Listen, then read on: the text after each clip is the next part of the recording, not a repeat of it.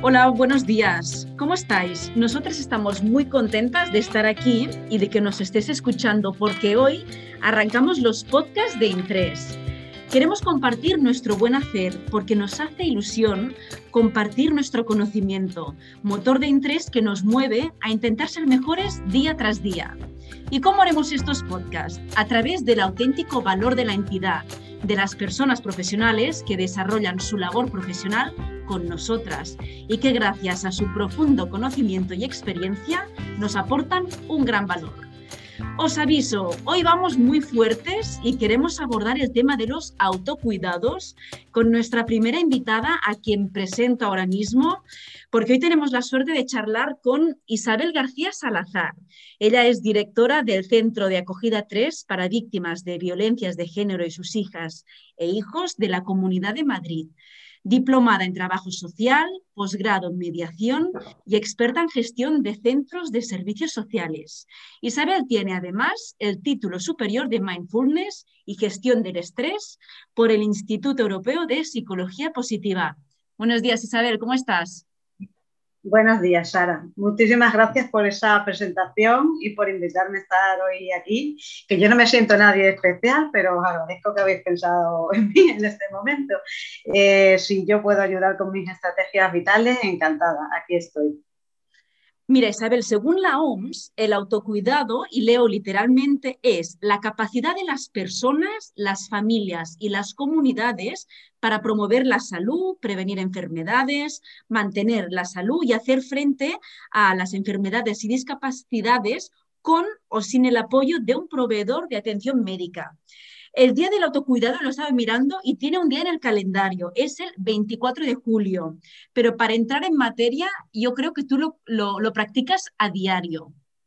¿Por qué es tan importante el autocuidado para ti?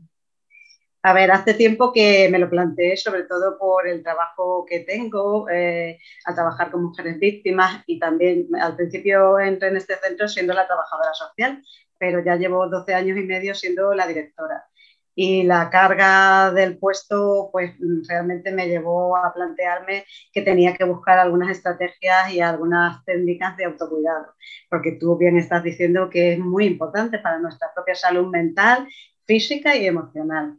Y yo soy una persona que de por sí mm, no me gusta recurrir a la medicina tradicional ni a tomar medicamentos que no quiero decir que no esté mal y que no sea necesario, pero siempre he tendido a buscar como una alternativa más natural y que emane desde la propia persona. Las personas que cuidáis de personas, sobre todo en el, en el servicio que tú diriges, que lo has visto, ah, también lo llegáis a pasar mal. Y es difícil pasarlo mal cuando estás cuidando de alguien, ¿no? Claro, en este caso, nosotras trabajamos con mujeres víctimas de violencia machista, pero en Intres hay muchas compañeras que trabajan con otro tipo de población, con salud mental, con población reclusa. Al final, trabajar con personas que están muy dañadas eh, tiene eh, una consecuencia tanto emocional como física para, para, las profesionales y para los profesionales. Hay una compañera que es Mercedes Sánchez Muñoz, del punto municipal número uno de aquí de Madrid también, ha escrito un libro eh, que también vosotros estáis publicando ahora y dándole difusión, que es la aplicación del mindfulness en la atención al trauma en violencia machista. Eh, el libro es fantástico, yo le he una mirada por encima porque no tenía mucho tiempo de leerlo bien, pero bueno, ella sí que explica ahí cómo eh, puede haber una consecuencia el síndrome del burnout, una traumatización vicaria, una fatiga por compasión todo esto nos arrastra y mm, eh, es nuestro trabajo unido a nuestra vida.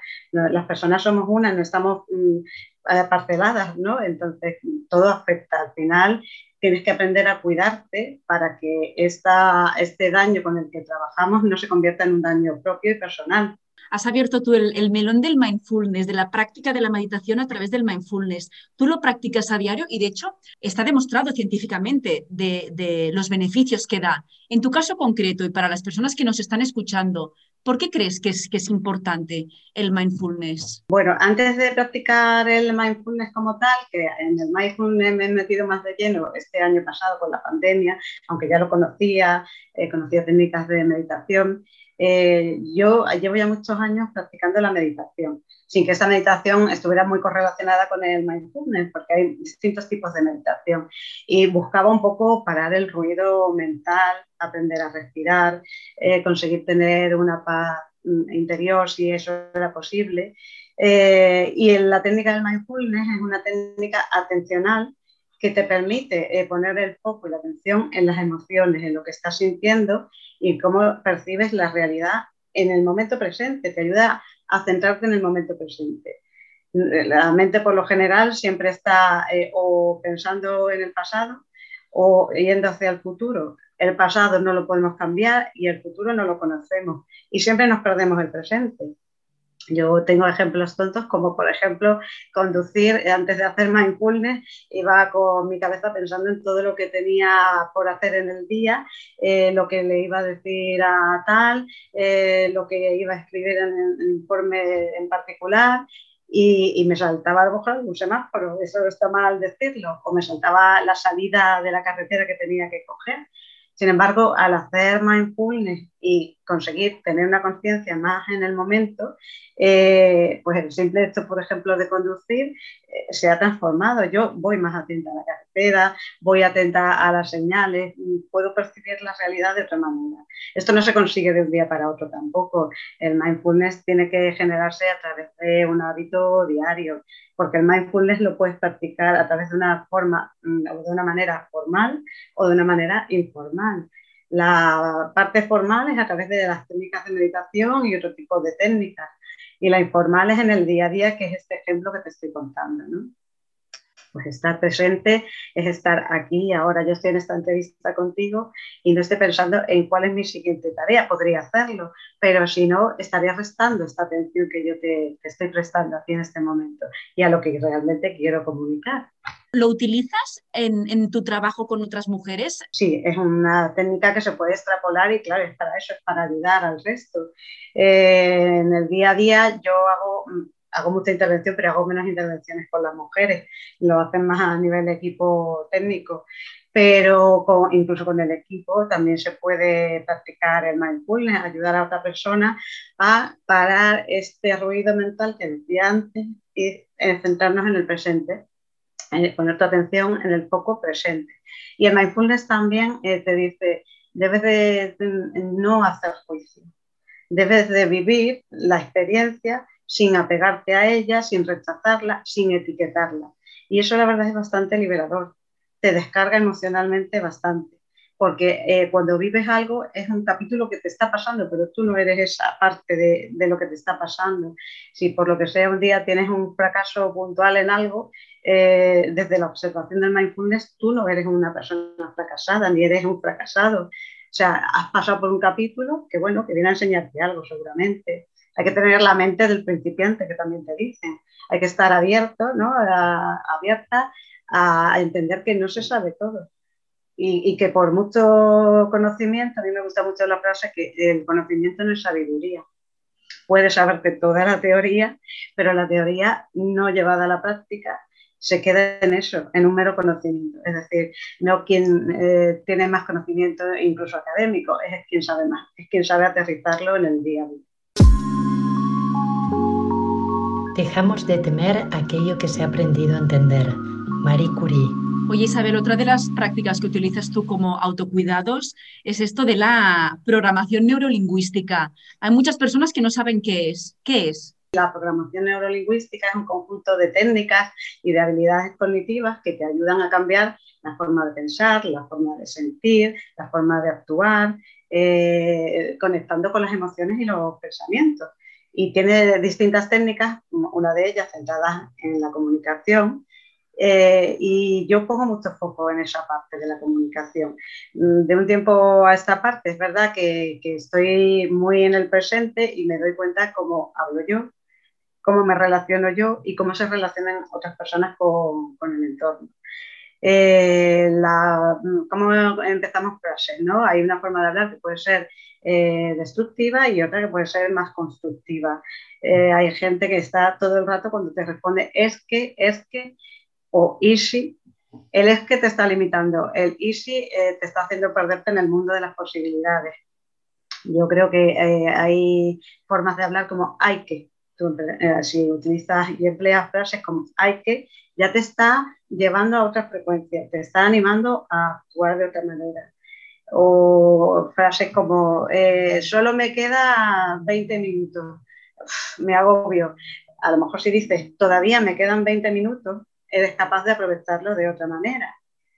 Eh, ¿Qué otro ejemplo te puedo poner? Pues mira, mi madre que la mujer estaba metida en las nuevas tecnologías.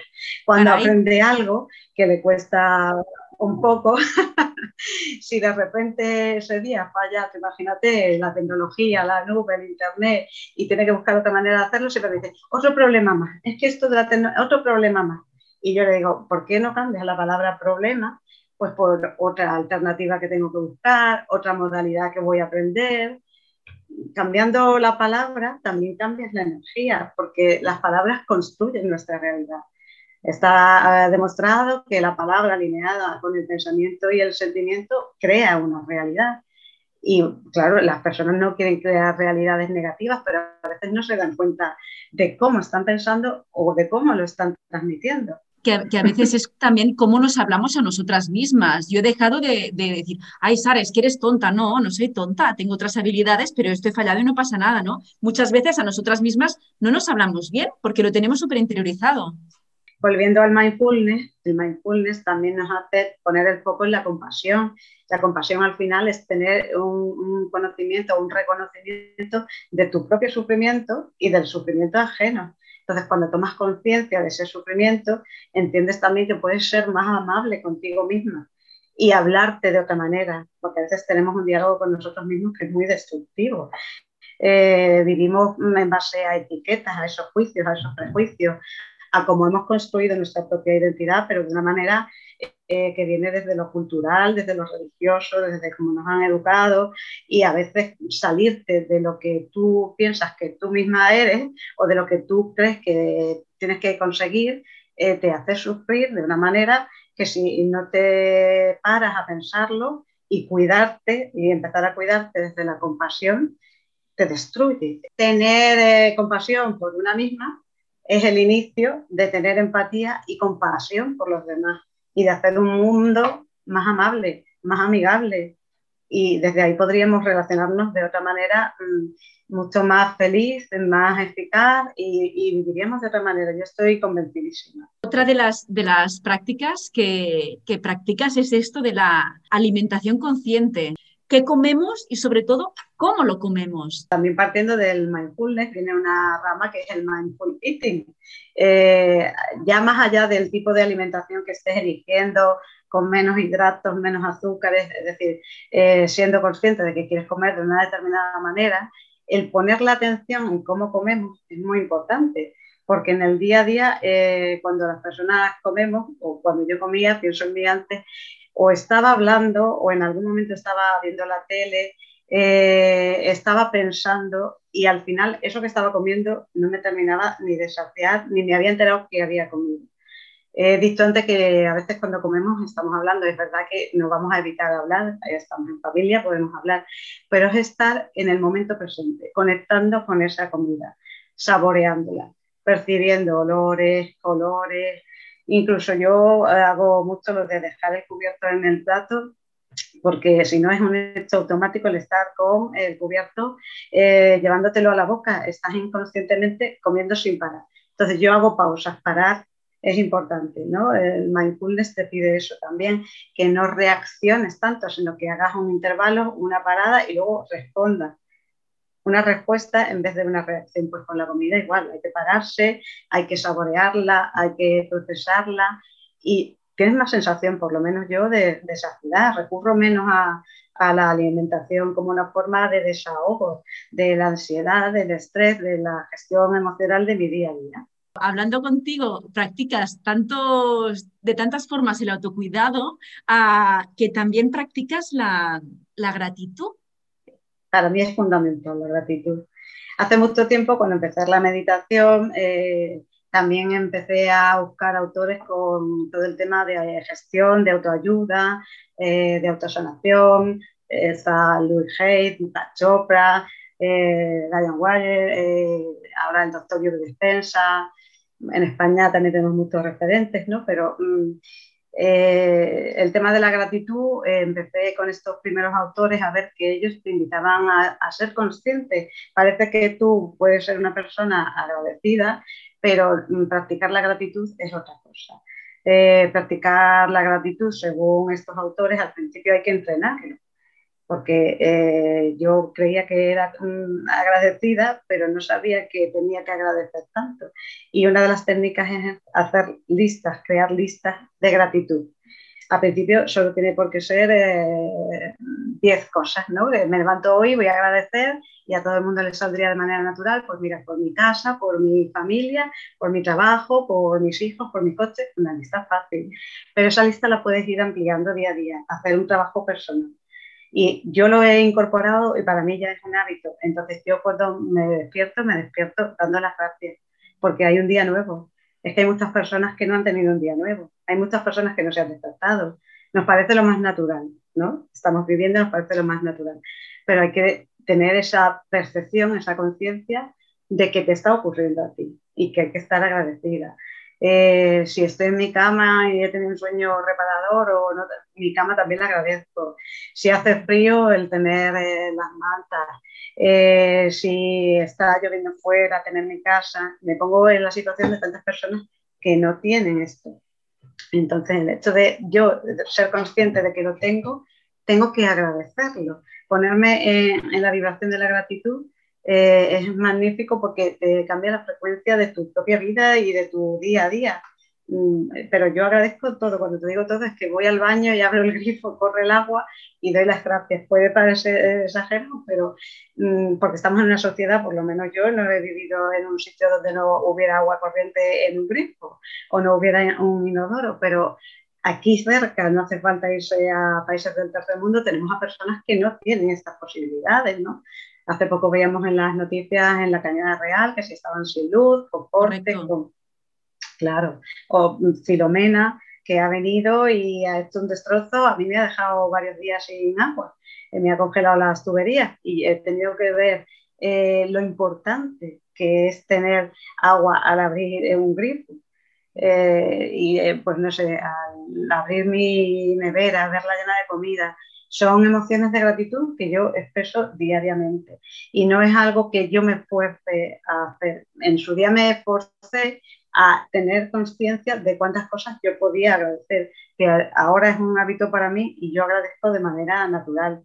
A veces vengo aquí al trabajo y sé que voy a tener un día terrible, horrible, pero según, me, según estoy bajándome del coche y viendo la puerta, digo gracias digo gracias porque este día y este dolor de cabeza que puede que me genere es porque tengo un trabajo. ¿Cuánta gente no tiene trabajo? Así que la para mí la gratitud es básica y fundamental y me apuesto dando las gracias. Eso también. Incluso lo hago extensivo a mis hijas y les digo, por favor, iros a la cama agradeciendo el día de hoy, agradeciendo lo que sois, agradeciendo lo que tenéis, para que ellas también lo vayan incorporando como un hábito. ¿Y te hacen caso tus hijas? ¿Agradecen? A veces me dicen que soy muy pesada, pero creo que sí. Ellas ya empiezan a tener la mirada, ¿no? la conciencia de cómo otras personas tienen otras circunstancias. Claro. Y a veces me lo devuelven. Mira, mamá, es verdad aquello que me decís, ¿no? Bueno, pues tenemos que practicar la, gratitud y, ya se nos ha ido el tiempo, Isabel. Ya lo tenemos que dejar aquí. Te agradezco un montón que te hayas animado a participar. Estábamos muy contentas de que seas la, primera persona en participar en estos podcasts de interés, que seguro que a alguien le habrá resonado y creo que esto es, es muy, muy importante. Muchísimas gracias, Isabel. Muchísimas gracias a ti por darme esta oportunidad. Se me habrán quedado cosas en el tintero, pero espero que sí, que me pueda ayudar a alguna persona y que le resuene y que le anime a seguir este camino de meditación, de autocuidado, de mindfulness. Y nada, encantada de estar aquí como ejemplo. Muchas gracias de nuevo y te recuerdo a ti que nos has escuchado, ah, nos puedes seguir a través de nuestras redes sociales y lo encontrarás súper fácil. Somos In3ORG y estaremos encantadas de escucharte. Hasta la próxima.